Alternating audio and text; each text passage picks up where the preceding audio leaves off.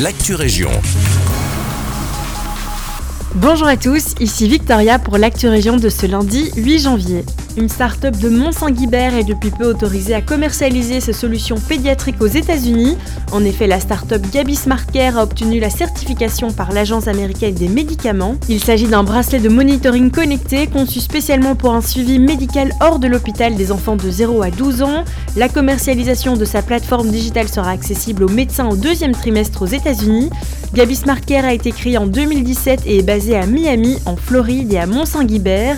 L'entreprise a déjà conclu plusieurs partenariats et collaborations avec des hôpitaux américains et prévoit une nouvelle levée de fonds afin d'accélérer son développement.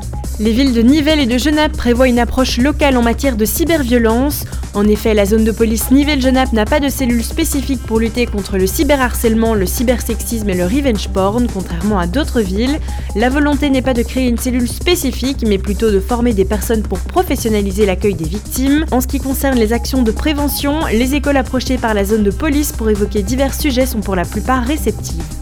Study to Pass, une start-up de Tigny Louvain-la-Neuve, propose des cours particuliers en présentiel ou en ligne, dispensés par une centaine d'étudiants. Au total, 120 cours de l'UC Louvain, de l'ULB et de l'ULiège sont disponibles en e-learning. Après avoir aidé plus de 1600 étudiants en Wallonie, les deux frères fondateurs Harold et Ligory Jacquemin veulent désormais ouvrir l'e-learning dans une dizaine d'universités européennes. D'autres futurs projets concernent les cours préparatoires pour la réussite de l'examen d'entrée de médecine. C'est la fin de cette Actu Région, merci de nous avoir écoutés.